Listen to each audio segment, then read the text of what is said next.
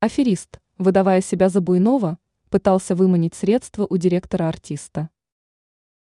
Аферист под видом Александра Буйнова пытался в Телеграм выманить средства у директора артиста. В данном случае мошенник пытался получить порядка 10 тысяч долларов. Подробности инцидента, как передает лента. РУ раскрыл директор Сергей Пудовкин. По его словам, он впервые столкнулся с аферистом, который общался с ним, выдавая себя за певца. Он пояснил, что на протяжении двух дней вел диалог с якобы Буйновым. Он думал, что сообщения поступают от артиста. Но по итогу это, как отметил директор, оказалось обманом.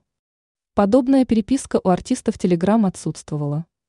Это, как подчеркнул Пудовкин, оказалось попыткой выманить средства в размере порядка 10 тысяч долларов.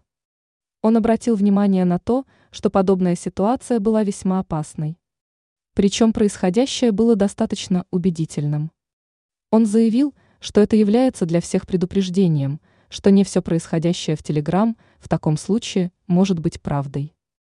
Ранее сообщалось, что в Москве женщина поговорила с аферистами и осталась без 1,3 миллиона рублей.